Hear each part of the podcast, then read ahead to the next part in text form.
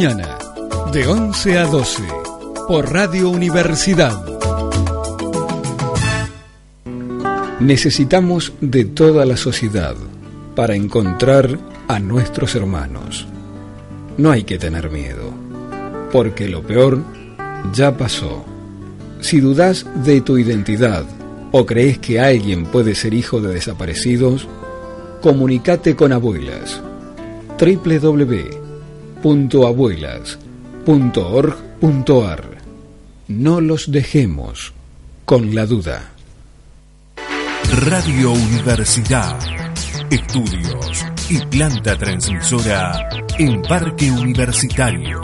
Zona Rectorado. Ejército de los Andes e Italia. San Luis, Argentina. Radio Universidad.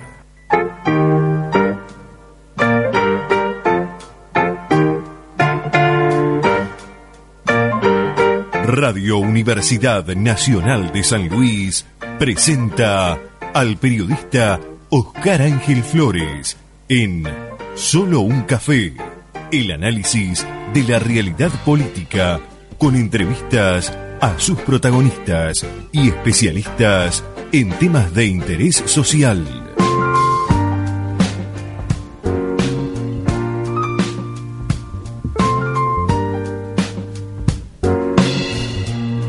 Bueno, ya la presentación está hecha, ¿cómo están? Muy buenas tardes.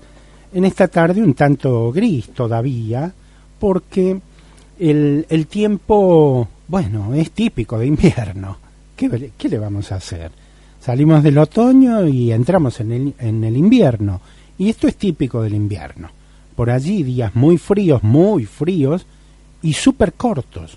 Hoy es el día más corto del año, dicen, ¿no? Bueno, estoy repasando el programa tan pero tan importante que mm, se ha eh, previsto para hoy y mañana aquí en la Universidad Nacional de San Luis. Recordemos que esta, esta mañana estuvo la conferencia inaugural Historia y Memoria este, a cargo del doctor Horacio González, que está llegando. ¿eh? Están estacionando el auto para, para venir aquí al estudio que estuvo imperdible la charla de esta mañana y que coordinó la profesora Violeta Gullón sobre eh, historia y memoria. Si hay alguien que puede hablar eh, con gran autoridad sobre la identidad de la memoria nacional, uno de ellos es Horacio González, que estará en un minuto conmigo. Después a la siesta, bueno, hubo un panel Filosofía Política y Universidad, hacia la conmemoración de la Reforma de 1918, que fue coordinado por Jacquelina Noriega en el proyecto hacia la conmemoración del centenario de la Reforma Universitaria. ¿eh? El doctor Luis Garcés, eh, que vino a dictar una conferencia sobre este tema, el doctor Dante Ramaglia de la Universidad de Cuyo, sobre fuentes ideológicas, de la reforma universitaria 1918, sus repercusiones en los textos programáticos de Diodoro Roca, ¿eh? y también el licenciado Gonzalo Sarria de la Universidad Nacional de Córdoba, que es del Museo de la Reforma de 1918, que se originó precisamente allí en Córdoba, sobre el camino al centenario de la Reforma, el ideario reformista y su influencia en la Argentina y el mundo. ¿eh? Y en estos momentos ya comenzó en el auditorium el panel sobre filosofía política y universidad, también sobre el tema de la reforma, y que está coordinado por Violeta Guyot y Sonia Riveros, en donde está Eduardo Rinesi, también un lujo, que no sé si no lo vamos a, a poder tener aquí porque están en pleno debate, después vienen las preguntas y respuestas, la doctora Gabriela Dicker y por supuesto la coordinación de la profesora Violeta Gullón. Y más tarde, entre las 19 y las 20.30, el espectáculo de cierre Patio de Tango en la universidad. ¿eh? Por supuesto que están todos invitados. Mañana viernes, de 9 a 10, también en el marco de las jornadas de historia y memoria de la Universidad Nacional de San Luis, habrá este, eh, coordinado por el profesor Néstor Menéndez y Mariano Yedro, eh, bueno, eh, testimonios de la licenciada Nilda Esther Pico, la especialista Hilda Violeta Monge y el magíster Ricardo Ulises Miranda sobre el tema de la historia y la memoria de la Universidad Nacional de San Luis. De 10.15 a 11.15 el panel Historia Reciente y Memoria de la Universidad Nacional de San Luis, tesis de grado y posgrado, eh, coordina Guadalupe García y Sonia Riveros, donde eh, se, también se abordará este tema, por ejemplo, el tema de la prensa estudiantil en la Universidad Nacional de San Luis, María Soledad Martínez, dictadura y archivos en la formación de los pedagogos, y en el panel de historia vamos a tener la visita del doctor Roberto Folari, ¿eh? también de la doctora Graciela Castro, la doctora Gloria Trocelo, Gladys Gatica, de la Escuela Normal Juan Pascual Pringles. También coordinado por Mariano Yedro y Aníbal Lorena Guyot, vamos a asistir también en el marco de estas jornadas de memoria, verdad y justicia el caso del archivo histórico de la Universidad Nacional de La Plata. ¿eh? Y entre las 15 y 16, 10, también en el panel de historia de la Universidad Nacional de San Luis, museos y archivos, coordinados por Sonia Riveros, Daniel Toledo y Soledad Martínez, habrá una actividad sobre la unidad de herpetología de la Universidad Nacional de San Luis, estrategias de la difusión, educación e investigación. ¿eh? También mañana el profesor Néstor Menéndez presenta su libro que está vinculado con una nueva investigación sobre quién fundó la ciudad de San Luis. ¿Quién fundó la Universidad Nacional, eh, perdón, la ciudad de San Luis?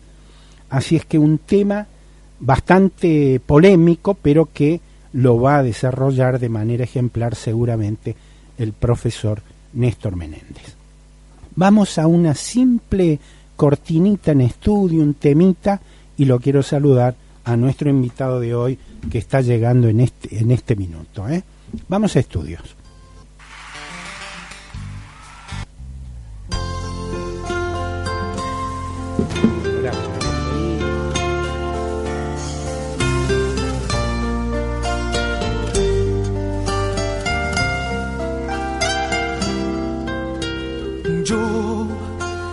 Puedo vivir sin tu amor y me siento a dos pasos del sol cuando tengo el calor de tus besos.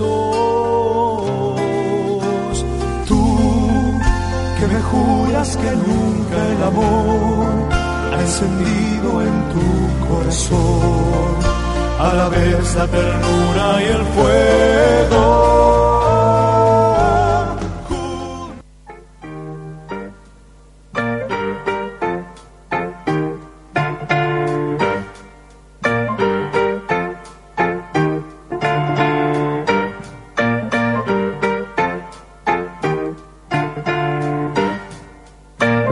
González. Bienvenido a San Luis, Horacio. estoy muy, conforme, muy agradecido. Lo han tratado bien, ¿eh? eh bueno.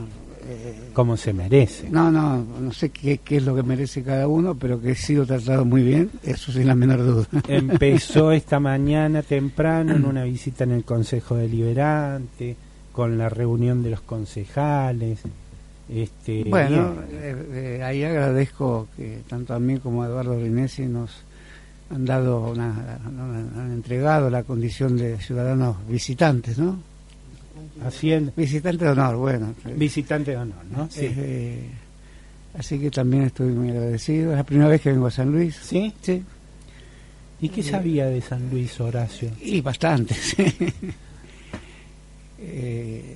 la verdad que Eh, un porteño, digamos, sabe menos de San Luis que de Córdoba. Eh, y sabe menos que San Luis, que en mi caso, que mi mujer es de Entre Ríos, que de Entre Ríos. Totalmente. Liliana que actúa mañana. Mañana actúa, sí, sí, sí. ¿Dónde actúa? En el Teatro de Caras y Caretas. Bien. Que siempre la seguimos y además ha venido a este programa. Ah, mira vos, sí, voy a comentar. Sí, por supuesto, ha venido a Radio Universidad, yo he tenido oportunidad de hablar con ella. Así es que nada es casual, ¿vio? Eh, bueno, no, quiero pensar que estoy aquí por, no, no. como efecto de alguna misteriosa visita de mi mujer. no, no, pero no, nos encantó además su perfil, eh, su perfil no solamente ideológico, filosófico, además de su interpretación y su manera de cantar y contar la vida.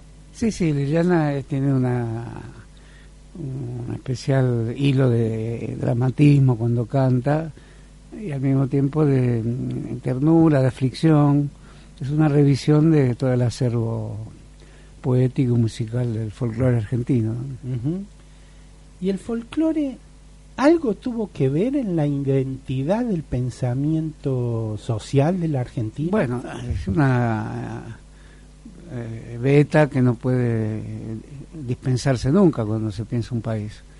En realidad el origen de nuestro folclore es múltiple y es producto, bueno, si en general, si se lo llama folclore, en general es porque hay un autor anónimo o es, o es un recopilador que en este caso en la Argentina hubo algunos muy conocidos como Leda Valladares, pero el propio uh -huh.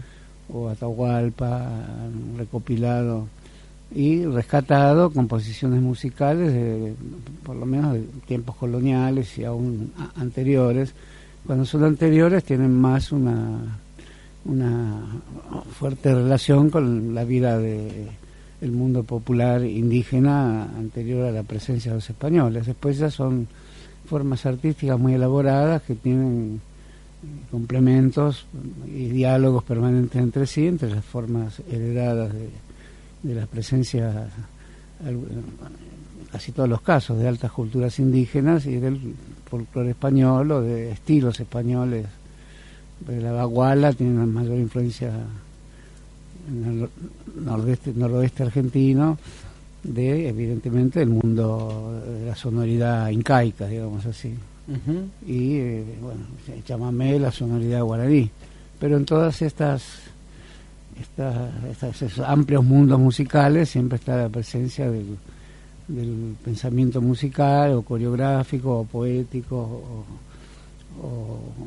también danzante, digamos, de, de de los músicos provenientes de otros, de, otras, como el tango, digamos, que no sabemos bien de dónde vienen, si de África de, Cuba, y qué componentes se encontró en el Río de la Plata de cierta y se quedó también. Y en muchos otros lugares, en Finlandia, en Rusia, con matices diferentes. De modo que el, origen de nuestras canciones, cantadas hoy por grandes exponentes de la música popular argentina, evidentemente lo tenemos que buscar del mismo modo que buscamos los, los focos eh, donde se nutrió el, conjunto de culturas, de lenguajes y de formas artísticas que, que, hoy llamamos la Argentina. Horacio, ¿y eso se puede, se puede decir, se puede argumentar que nuestro folclore cimenta en cierta medida esa identidad sociocultural de nuestro pueblo que están diverso como lo es también nuestro folclore. Bueno, yo no soy un conocedor específico, aquí tendría que estar alguien como Juan Falú, por ejemplo, que conoce con mucha precisión cuál es el folclore de, Catamarca, escucha algo y dice esto es Jujuy, esto es Catamarca, esto es La Rioja, más allá de los más conocidos que en general tuvieron, eh, como en el caso de Atahualpa, que era una persona vinculada a, a la provincia de Buenos Aires. De modo que Atahualpa, que se puso el nombre de dos caciques eh, incaicos, Atahualpa y Yupanqui, quería con ese gesto de cambiar su nombre, porque su nombre era de origen español, creo. este, un gesto muy profundo y muy alto para significar esa atadura, ese, ese, ese nudo que que es un nudo que, conjuga, combina, pierde incluso muchos materiales riquísimos, pero obtiene otros. De modo que podemos decir que es un arte musical y poético que, conjuga distintas extensiones del, cancionero de todas las épocas, de todos los tiempos. Y en ese sentido la música es tiempo. Y la poesía este, es el festejo, un, un espacio inconmensurable que tiene toda clase de de menciones, sobre todo el, folclore vinculado al río Paraná, grandes compositores, y también el vinculado a toda esta extensión enorme que también cuenta con, con grandes, como es el caso de San Luis, me acuerdo el nombre de un, de un Giacomucci, por ejemplo, un gran poeta del folclore argentino, ¿no? Luis, Luis es Giacomucci. Eh, sí, eh, Horacio, ¿se toma un café sí, caliente? Sí, un con un poquito de leche, por favor. Con un poquito de leche. Muy bien. Ya le traemos un poquito de leche. Vamos a compartir unos cafecitos aquí calientes con Horacio González. Me está haciendo hablar un tema que no conozco muy bien. No, pero y lo desarrolla, por supuesto, de manera de manera muy eh, profunda porque es una observadora además de las conductas sociales, de las identidades sociales. el folclore, imagínense el tema el cosechero de Ramón Ayala. Son todos temas hoy de casi de una metafísica territorial, porque el que va a cosechar algodón, no sé si existe ya esa figura, no sé qué es la, el cultivo del algodón hoy ya, que por supuesto está en el Chaco, pero no sé si en decadencia. En San Luis también hay algodón, en el norte, ¿no? Bueno, ahí Es chiquito el campo de algodón, con máquinas ya y por eso, pero ese cosechero, un cosechero lírico, digamos, no, no, no lo podemos remitir a ningún momento histórico. Es como si fuera un eterno cosechero. Sí, sin tiempo, eh, Pero sin tiempo, que, pero que dice, eh, ¿cómo se llama el río? El viejo río que va. Este, bordeando el amanecer, una vieja canción, etcétera, etcétera. Barranquera ya se ve, eh, de Corrientes vengo yo, Barranquera ya se ve. Se ve que escucha Liliana eh, Herrera. Sí, sí, pero escuché mucho, sí. Bueno, eso es muy emocionante, porque menciona las, dos, las dos orillas de, Paraná, de modo que eh, podemos imaginar que el puente no existía. En fin, el, el folclore argentino no es tan antiguo, ¿no? Pero al mismo tiempo es en muchos casos siglo XIX, principio del siglo XX, mucho, esto, este compositor del siglo XX claramente, en medio del siglo XX hacia adelante, como Atahualpa, como Cuchi y Leguizamón, que son formas musicales muy exquisitas. Pero después venimos a una época mucho más cercana con un personaje también cercano, pero con una mirada crítica de la realidad, si se quiere, rural, que es José Larralde.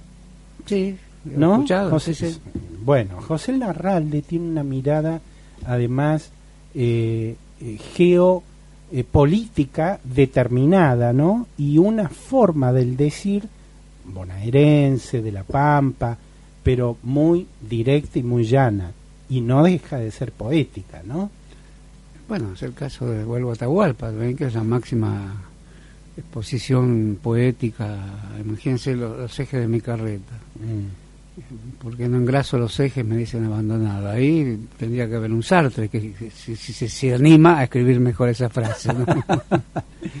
Horacio, eh, lo encuentra, digamos, este momento actual de la Argentina. Si uno le sacara una foto social del momento actual de la Argentina, ¿cómo sería la descripción?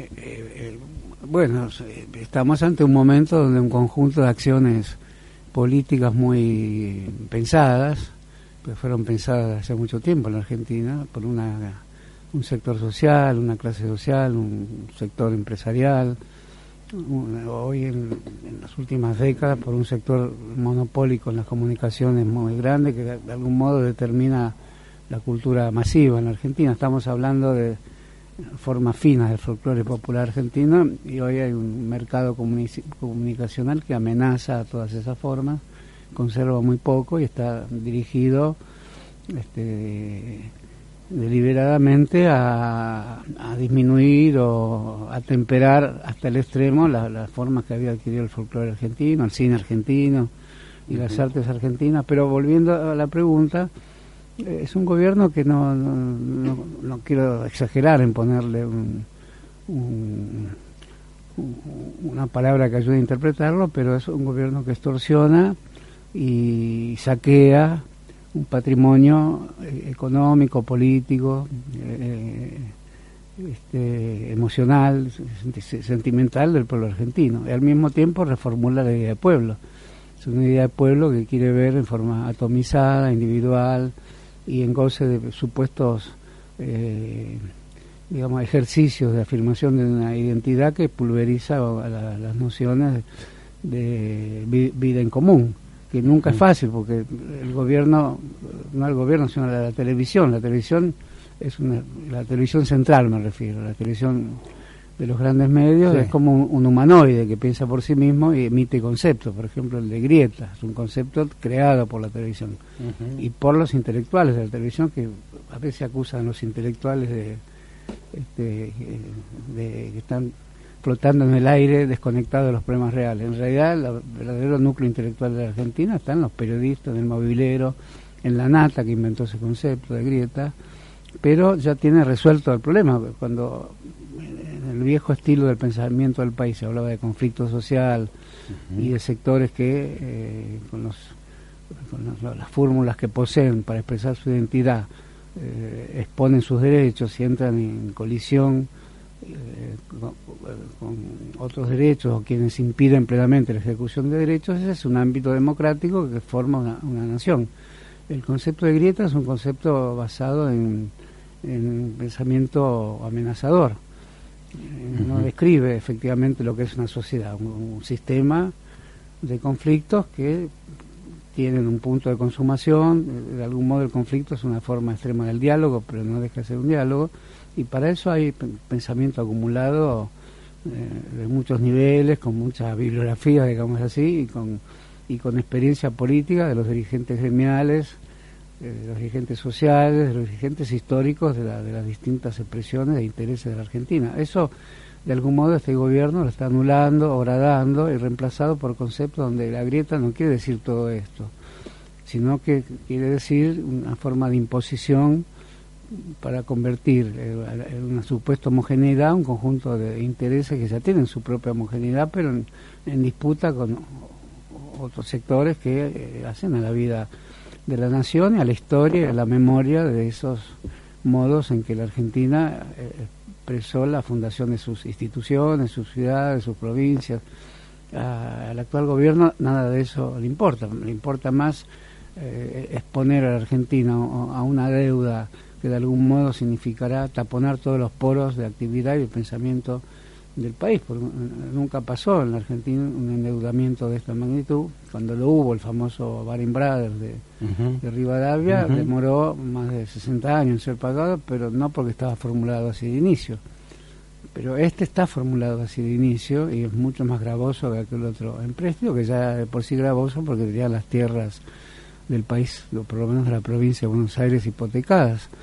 En este caso ya hay un conjunto de disposiciones del gobierno de hipotecar, de poner como respaldo los bienes naturales de la Argentina, de modo que la Argentina va a atravesar eh, en marcha hacia el siglo próximo, digamos, un conjunto de amenazas que no, no quiero alarmar a nadie diciendo que está su territorialidad y su conceptualidad cultural y su modo existencial está bajo riesgo eh, el, reparto territorial como lo conocemos, está bajo la provincia de Buenos Aires, que se dividida. Eso supone replantear todas las jurisdicciones del país. No se va a dividir una provincia y no va a pasar nada acá en San Luis. Totalmente. Eh, va a traer consecuencias. Entonces estoy quedándome corto en todo lo que significa este gobierno llamado neoliberal, que es una expresión ah, generalmente adoptada, pero que no alcanza también para definir eh, los tipos de cambio económicos, culturales comunicacionales que están en marcha con un tipo de gobierno que nunca se vio en la Argentina también, porque por eso tienen que regular conflictos de intereses, porque son en general empresarios de distintas áreas, algunos muy poderosos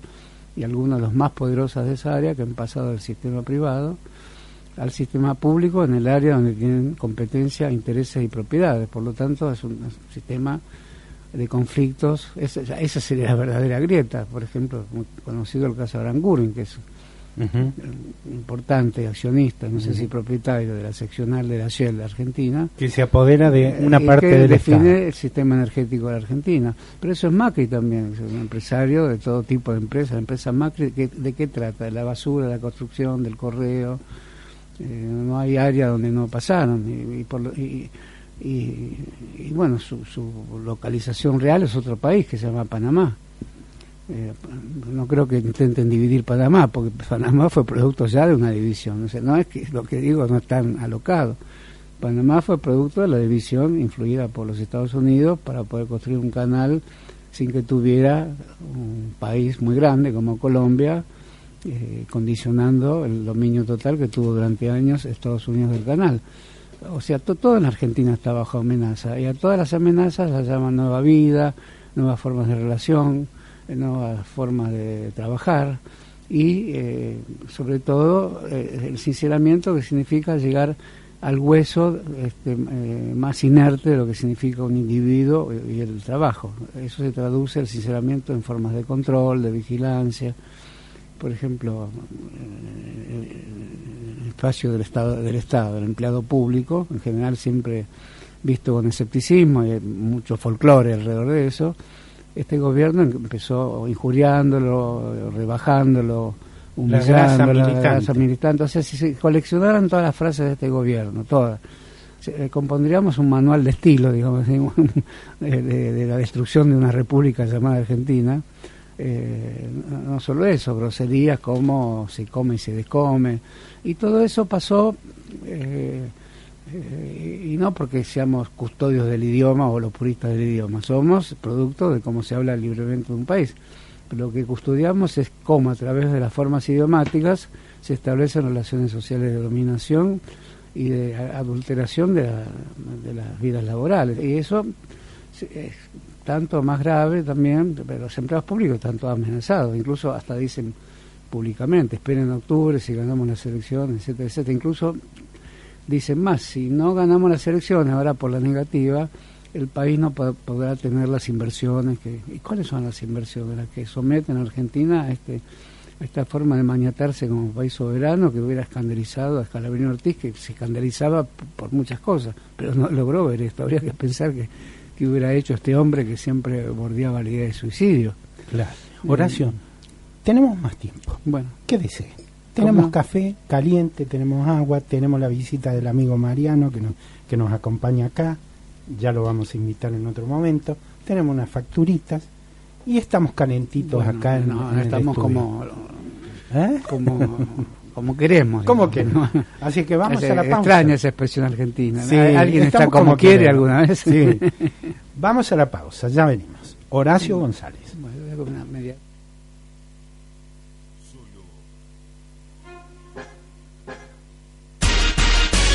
Desde la ciudad de San Luis, República Argentina, transmite Radio Universidad LRJ 407.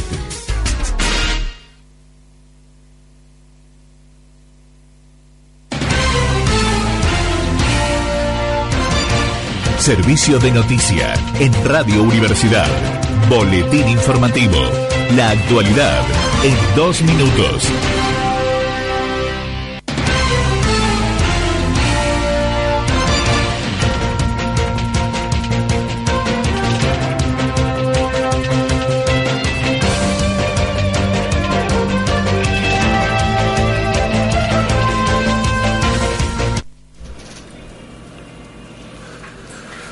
18.34 minutos, la temperatura en San Luis con, un leve descenso, 18 grados 6 décimos, cielo parcialmente nublado, visibilidad normal.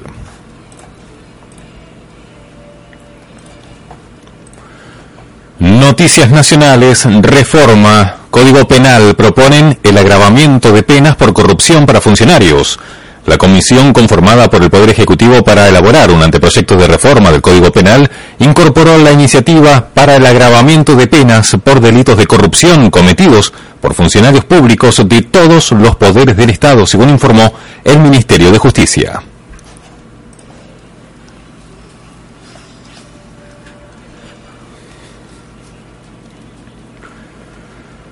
noticias internacionales, Colombia. El Ejército de Liberación Nacional anunció que liberará a los dos periodistas holandeses retenidos. La guerrilla aseguró que Dirk Bold y Eugenio Follender se encuentran en buen estado de salud tras ser secuestrados el sábado pasado en este país. El Ejército de Liberación Nacional informó este jueves que los dos periodistas holandeses retenidos desde el sábado pasado en el este de Colombia serán liberados. El Frente de Guerrilla Nororiental informa que los dos señores holandeses capturados se encuentran en buen estado de salud y serán puestos en libertad con un comunicado, según indicó la guerrilla.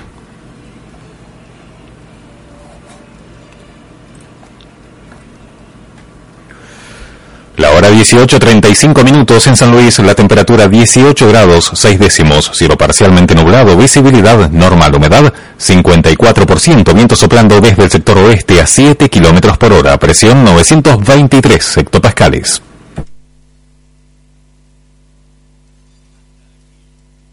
informativo, la actualidad en dos minutos.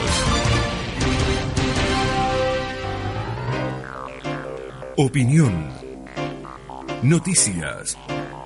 Investigación. Nada secreto. Con la verdad en primer lugar. Nada secreto. Con la conducción de Mario Otero. De lunes a viernes, de 7 a 9.30 de la mañana. Por Radio Universidad. Comunicación. En libertad. Universidad. 97.9.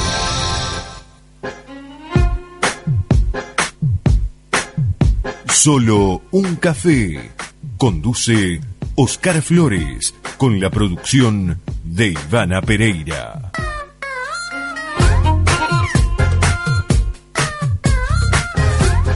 Estamos aquí tratados por las chicas de acá de la casa, con un cafecito caliente, compartiendo con Horacio González, que ha llegado a San Luis. La grieta, qué tema, ¿no? Fue creada por un Y periodista. fue creada pues es una palabra vinculada al sistema de, de coacción por la vía del horror, porque la grieta es algo que puede irrumpir súbitamente ante tu camino desprevenido. y polariza Eh, además, ¿no? Bueno, polariza más que lo que quiere decir que evita. los que estamos de este Sí. lado y los que están de aquel. Porque no es un concepto abstracto. Yo digo conflicto social, parezco un sociólogo, está definiendo pseudocientíficamente un conflicto que siempre tiene una base de emociones y de razones conjugadas de maneras muy eh, complejas. Este Pero- tipo es No, universitario. pero la grieta es típica creación de la nata. La grieta es un concepto vinculado al mal. Eh, Incluso como, como palabra tiene algo en su en su declive. Algo se rompió. Algo se rompió, eh, su, su respaldo fonético, digamos. Es casi una onomatopeya de algo que se rompe. Eh, y si bien se la dice para supuestamente eh, condenar a quienes fomentan la grieta, en realidad es una forma de control, de dominio, de coacción, y casi diríamos que todo ese rango de palabras es eh, algo vinculado a la teología. No son palabras Ah. para definir el conflicto político, Ah. aunque no se llaman teológicas, ni la dice un sacerdote, ni un profeta. Algo de sacerdocio y profetismo tiene la televisión, con toda su Totalmente. tecnología, Es su el armazón- nuevo Dios. su armazón visual y cuando alguien, como, como dije, un intelectual de la televisión, aunque eh, condena a los intelectuales de ¿Lo la es? universidad, sí, porque la televisión son los que eh, eh, cohesionan a la televisión, los que eh, emiten la voz de la televisión, los que razonan en nombre de la televisión, que es un, un cuerpo eh, complejo, tecnológico, pero que tiene su voz, su conciencia, todo lo mecanizada que se quiera, su rango, su armazón de imágenes, y todas estas imágenes son muy selectivas. La isla de edición Sí. es el- un lugar específico donde se conectan todas las imágenes de un- del modo en que no ocurrieron. El, el flujo de la Sí. vida son imágenes libres que se anudan por un efecto que, no, si bien no es espontáneo, es el flujo natural de nuestra vida, la forma en que la miramos. En la televisión, el montaje, no en el cine, porque el cine nació el montaje, un poco a imagen del montaje industrial en las fábricas pero en la televisión la isla de edición enfoca muy especialmente y culpabiliza su enfoque su lente, digamos, en los programas políticos de la noche, digamos, no, no es así, pero también en los programas de Chimentos culpabiliza. El programa de Chimentos es el contrapunto esencial de los programas políticos. No son diferentes, son complementarios, porque es el programa de Chimentos. Es el modo en que se habla de política ridiculizado en un ámbito donde ocurre una especie de intercambio de infidelidad, de falta de lealtad, este, secretos, cuchicheos, etcétera, que de lo cual mucho tiene la política y lo cual mucho lo que está detrás de escena, digamos, de la sí, política. pero el intercambio entre políticos y el mundo de las estrellas de la televisión, este, tanto masculino, femenino en un caso o en otro, este, es muy notable, ¿no? En algunos casos es una locutora de televisión que llega a ser la reina de un país como en España, Leticia. Leticia. en otros casos es una empresaria como en Holanda, pero, ah, pertenece o al mundo de las finanzas o al mundo de la televisión, que es también algo que ocurre con la velocidad del mundo financiero. Las imágenes circulan como un flujo parecido al flujo financiero. Horacio, sin embargo, el concepto de grieta lo crea la nata durante el gobierno de Cristina, ¿no? Sí, sí. Y eh, le enrostra a Cristina haber sido la creadora. Claro, de no, la por eso digo que es un concepto para culpabilizar al gobierno anterior. Mm. Y eh, el lamento, es culpa y lamento. El lamento por lo, por lo que supuestamente impide que se cierre es también al gobierno anterior, de modo que nunca va a dejar de culpabilizar. Son conceptos de castigo. Es un código penal de la televisión ese concepto. Wow. No, no, no. No nos asombremos demasiado, estamos en este gobierno, ¿no? ya nos asombramos mucho y si no se lo para, vamos a tener oportunidad de asombrarnos mucho más. A tanta maldad puede llegar. No, no digo comunicado. maldad. No, hay un ejercicio, puede ser involuntario, nadie quiere ser malo, pero es un ejercicio vinculado a, a- a descubrir las fisuras de lo popular, lo- las fisuras de lo, lo que podríamos llamar la herencia, no en el sentido peyorativo, que es la pesada herencia, que es también Ujú. otro concepto inventado por la televisión. Digamos, los, los linajes anteriores a nuestra vida que de algún modo informan el modo en que hablamos, el modo en que sentimos y el modo en que razonamos y argumentamos.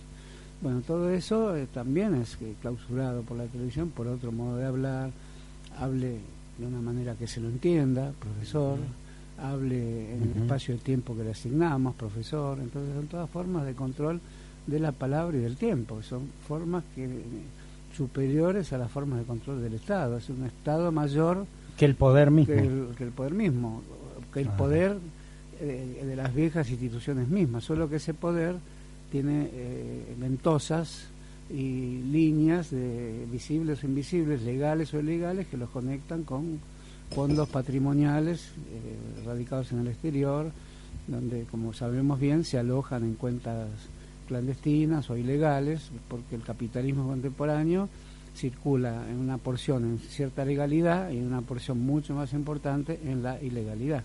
Claro. Esa es la verdadera estructura de la corrupción.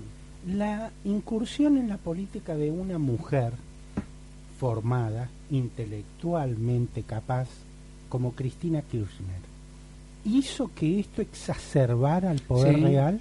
Molesta mucho porque Cristina Kirchner es una constructora permanente de su propia condición idiomática, digamos.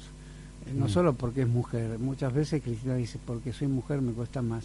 No es tan así porque el, eh, estar a cargo de los dispositivos centrales del poder de un gobierno, sea hombre o mujer, pero lo cierto es que es una novedad, que es una mujer, y es cierto que en muchos casos los países en general este, están fundados en una base patriarcal muy importante, eh, hay ciertas desventajas, pero eh, no vale mucho para el caso de Cristina, que sabe muy bien cómo tratar con estas cuestiones. Está- hay pruebas numerosas Ajá. del modo en que Cristina sabe Se llevar- hace lugar a los sabe llevar su femeneidad Ajá. revolucionaria, digamos, y el modo en que trata el mundo político, cuyo lenguaje real eh, está heredado de las más importantes jornadas de machismo, digamos. Totalmente, sí, sí, Pero sí. Cristina se maneja muy bien en ese mundo y adopta partes de ese lenguaje para ironizarlo.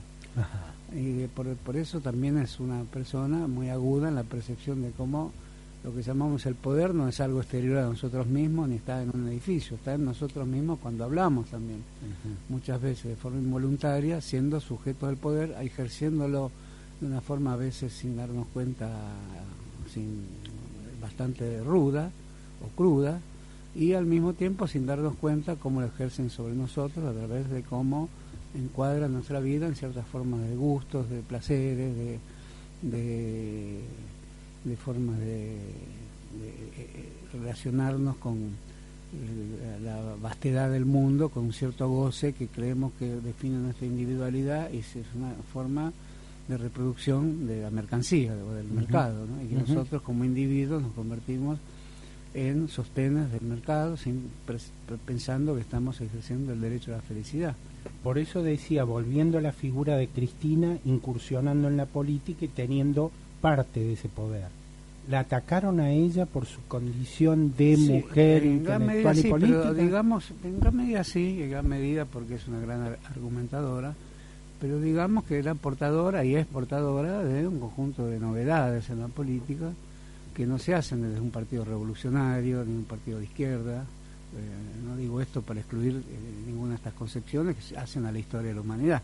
Digo porque todo esto surge de un partido popular conocido como el, peronismo, que a nadie del cual ahora ella por eso eh, incluso se sale produce un hecho de, enorme significación según como ocurren los acontecimientos porque puede volver, convengamos que el Partido Socialista es un armazón problemático, no en la memoria del peronismo, sino su institución burocrática, llamada como, como partido. Que desde Perón en adelante siempre fue un, algo de lo cual todo peronista tenía derecho a dudar y aparecía en lugares y momentos muy específicos, mientras lo demás sería lo vital, donde estaba el movimiento, cuya palabra significa que hay una vitalidad. Bueno, ¿qué hacer con eso ahora? Es un acto muy importante.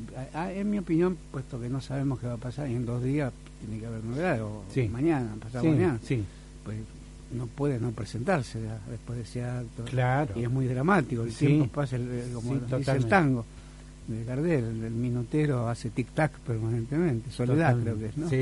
Bueno, entonces eh, ahí estamos en la antesala de un gran momento histórico en Argentina. Sí, Cristina, con el valor que tiene su voz, que tiene, a mi juicio tiene que ser puesta a disposición eh, más elocuente de un conjunto de personas que la examinen también y aporten sus conocimientos y que, hay, haya nuevos encuadres de diálogo, eso también hay que decirlo, porque esa es la tradición de los movimientos populares argentinos. Hay alguien que durante mucho tiempo, el tiempo que sea, es depositario de la confianza pública en movimiento, pero ese alguien no deja de escuchar, leer, descifrar las voces populares. Ese es el caso de Cristina y si ocurre lo que puede llegar a ocurrir, un cambio de nombre, que es un cambio de, es una reflexión inevitable sobre las identidades de miles y miles de personas en un país.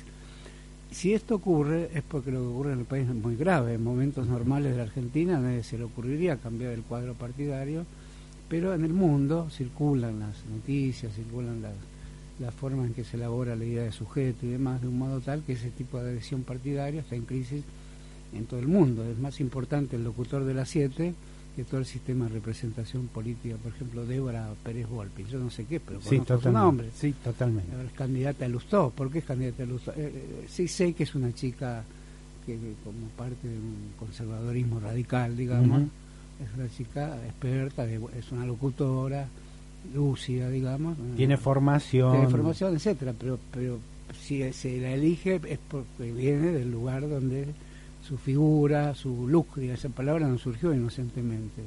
Es decir, sos este, un momento de tu imagen, un flash. Me flasheó, no es inocente también. Pero, también el sistema comunicacional nos mm. pone en un minuto trágico de estrella, podemos ir del sótano de la mazmorra al lugar sublime en donde se nos adora. Bueno, ahora no, puede que eso sea así. Ahora, sin embargo, hubo otra, otras Pérez Volpi, como Reutemann, como Scioli. Bueno, eso ¿eh? es diferente. Con el menemismo, todavía el sistema político y el que creó Menem, como parte del peronismo, eh, al servicio del neoliberalismo, era, yo diría, es comparable con esto, está bien la comparación, pero diría que todavía conservaba formas clásicas de la política y de la representación política. Esto ya no es así. Eso es lo grave que está ocurriendo. No digo, basta ver Francia, donde gana un desconocido el día anterior y arrasa electoralmente. Eso, ese fenómeno, ¿cómo lo explicamos? Y no Tenemos que vernos en el espejo de ese fenómeno. Claro, y no será que la gente, el ciudadano, el tipo que camina de a pie, se cansó de esa clase tradicional del político, no importa la ideología y no importa el país, y está buscando ¿por qué se en un desierto. Volvamos al punto anterior de la comprensión, porque hay personas que inventan conceptos que ya no es el concepto del político, que puede decir hegemonía, bueno, un buen concepto, el que tiene el poder no es una forma de, coacción, sino que es un poder de la cultura, es un poder del diálogo, es un poder de convencerte con el mejor argumento o con una forma más elaborada de la cultura. Ah, esto no es así. No sabemos por qué nos convence y cómo nos convence, porque finalmente la estructura de consumo del reino de las mercancías se trasladó a la política y de ahí sale un Durán Barba como un Lanata y de ambos lados, porque Durán Barba surge supuestamente del mundo universitario.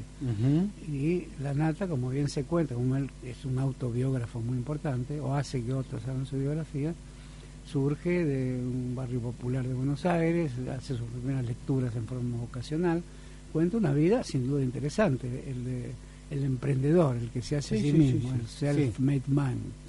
Bueno, eh, y ¿dónde se hace a sí mismo? En los medios, que es el lugar clásico donde uno se cambia el nombre, uno se, llama, Martínez Suárez, puede utiliza Legrand, sí. bueno, como muchos lugares, no está mal el afán de querer cambiarse el nombre, porque siempre te lo cambian, tu barrio son Cachito, pero Cachito es un arquetipo con el cual dialogaba Macri, un arquetipo ilusorio de diálogo, Cachito no existe. Eh, Cristina en el último acto asume el desafío de pensar sobre este sistema, pero lo asume de otra forma, dialogando con personas reales.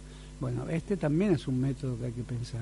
Causó sorpresa ese modelo de diálogo ante una gran multitud a la que no se le respondió sobre su pregunta fundamental, si iba o no iba a ser candidata, y se le ofreció un, diálogo con los damnificados, con los que sufren, como nuevos representantes de un sentimiento popular de un sector de la población, el que cree que efectivamente esta política económica y esta política cultural lleva a despojar de derechos. Y demostró casos muy dramáticos los dos eh, discapacitados que tenían derecho a la pensión bueno para, la lógica del gobierno una familia no podía haber dos y se quedan con, con uno. con uno. A quién elegimos y a quién elegimos y además a quien se elija eh, creo que escuché que eran cuatro mil pesos la pensión.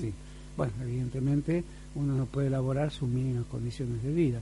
Esto para la regleta o el Excel o, el sistema computacional abstracto desde donde nos dirigen o el, Big Data, digamos, que de algún modo se informa siempre de quiénes somos y nos dice a nosotros después quiénes somos, bueno, no importa nada, que puede importar que en una familia de dos discapacitados uno pierde la pensión, si, te lo dijo la Big Data o el Excel o la planilla del cruce de variables. Bueno, este es un gobierno que no, tiene que no es insensible porque hace un porque nadie quiere ser insensible, es que tiene otra sensibilidad y no es la sensibilidad de las tradiciones argentinas, ni la del peronismo, ni la del radicalismo, que mucho más aceleradamente que el peronismo resultó destruido incluso por dosis importantes de voluntad propia.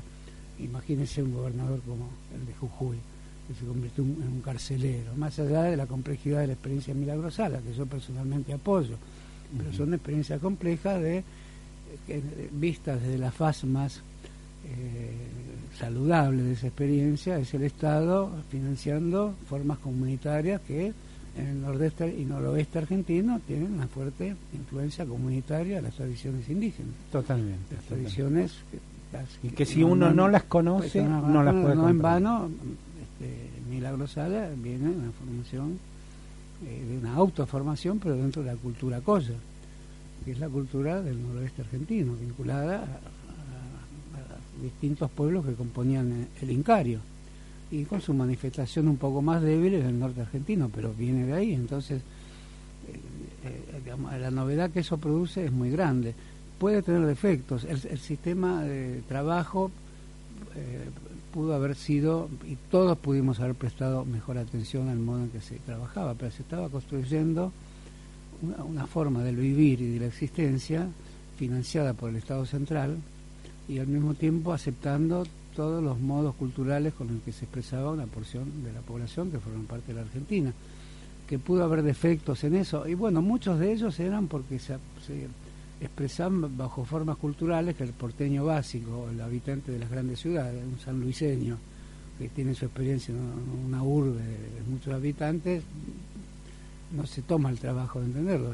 por cierto, acá hubo culturas indígenas y no me cabe la menor duda que hay convivencia con descendientes de esa cultura totalmente, indígena. Sin embargo, ese hecho que es muy natural no se le aplica a Milagro Sala porque aparece también como mujer, como negra, como colla, como india. Y también tuvo un poder y, sigue teniendo un poder mayor hoy. No en vano van comisiones internacionales. y, vienen, claro. Es el poder que alguien no desearía tener, el poder del encarcelado, que significa también un símbolo nunca es eh, eh, difícil construir un símbolo, los construimos a diario, hablando. Bueno, en este caso hay poderosos símbolos, la encarcelada. Y al mismo tiempo los símbolos del momento anterior quieren ser destruidos. Eve de Bonafini, cuyo estilo puede, en esta mesa misma lo podríamos debatir mucho tiempo, es sabido cómo es Eve, pero Eve representa mucho quebrar ese símbolo es quebrar una memoria íntegra de un país. Y Eve se expone mucho además, porque también tiene una suerte de intangibilidad que ella misma ha creado, que manejada con el, entusiasmo asombroso con que la maneja ella, se expone totalmente a que sea masacrada por una porción del pueblo más humilde incluso. Entonces eso ah. es grave. Horacio, eh, ¿Lo llama Cristina? ¿Dialoga? No, hablé muy pocas veces. Muy pocas eh, veces. Yo quisiera decir, lo he dicho muchas veces, que me parece que el sistema de presencia pública de Cristina, que siempre es muy interesante, eh, si se quiere construir un camino nuevo de, tipo frentista para Argentina, con todos los troncos de los que emana la vida popular y sus identidades políticas transformadas a lo largo del tiempo y obligadas aún más a pensarse a sí mismas, bueno, tiene que abrir diálogos en muchas más direcciones. Eso pienso, ¿no? Horacio, ha sido muy generoso. Bueno, muy generoso. Al contrario, fue una lindísima conversación. Y gracias a usted por venir y aceptar esta invitación. Eh, Horacio González, eh, gracias a Mariano, Mariano Ferreira, que tenemos un diálogo pendiente eh, sobre esto que hemos estado hablando con Horacio. Cómo el político se dirige ahora a un público que no es tan solamente escucha y pasivo, ahora es un público activo por las redes sociales, ¿no? ¿Piensa igual? Eh, no, no, porque esa actividad es una actividad muchas veces impostada, no, no hablemos de los trolls. si no nos cuidamos nos convertiremos todos en trolls. Ya Durán Barba dijo en nuestro futuro ser robots. Bueno, en el gobierno hay muchos robots que emiten mensajes, ¿no? Seamos como ellos, ¿no? Seamos el sostén vivo de nuestros propios mensajes, ¿no? Gracias, Horacio. ¿eh? Nos vamos, nos vamos con este cierre, indudablemente, no, no hay que agregar nada más. ¿eh? Hasta mañana, mañana en solo un café.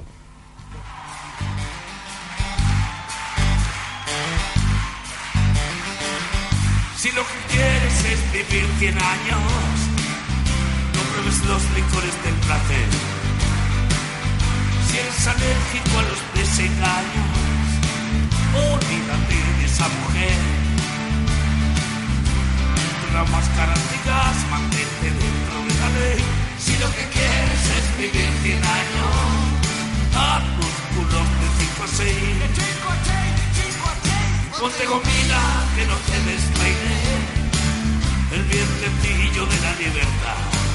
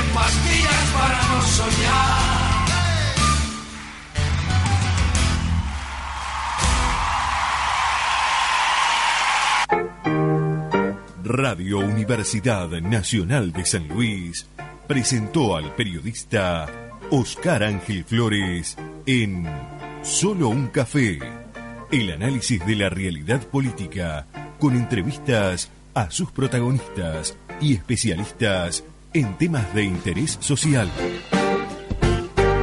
Solo un café. Conduce Oscar Flores con la producción de Ivana Pereira. Esperamos su sintonía en el próximo programa. Muchas gracias.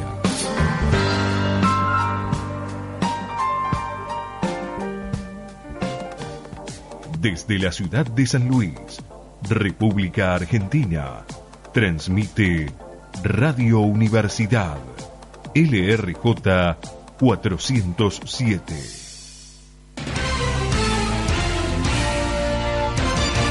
Servicio de noticia en Radio Universidad. Boletín informativo. La actualidad en dos minutos.